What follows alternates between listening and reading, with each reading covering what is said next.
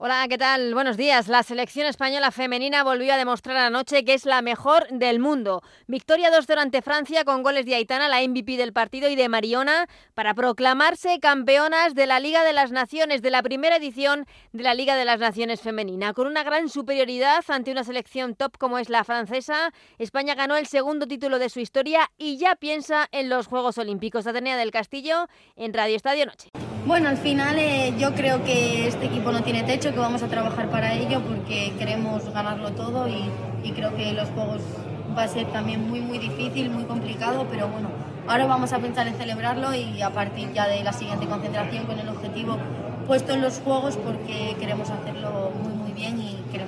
La selección que además jugó ante más de 32.000 personas que se acercaron a la Cartuja para ver el encuentro, récord de asistencia del fútbol femenino en nuestro país y que hoy celebrará el título en Madrid, en el Palacio de Vista Alegre, a partir de las 5 de la tarde. Hoy también, a partir de las 9 y media de la noche, partido de vuelta de la segunda semifinal de la Copa del Rey. El Athletic Club de Bilbao recibe al Atlético de Madrid en San Mamés con la ventaja del 0-1 de la ida, una ventaja que no es tal, no es suficiente para Valverde, el entrenador de los Leones. Es verdad que vamos ganando, pero no es un resultado significativo como para que condicione de alguna manera el partido. Al final no ha habido una diferencia importante entre los dos equipos en el marcador como para que eso suceda. Entonces es una diferencia de un gol que en una jugada eh, el partido está igualado otra vez. Y un Atlético de Madrid que no podrá contar con su estrella, con Griezmann, sigue lesionado como confirmaba Simeone. No, Antoine no va a participar del partido, necesitamos que se recupere bien, seguramente lo estará, hizo un grandísimo esfuerzo para,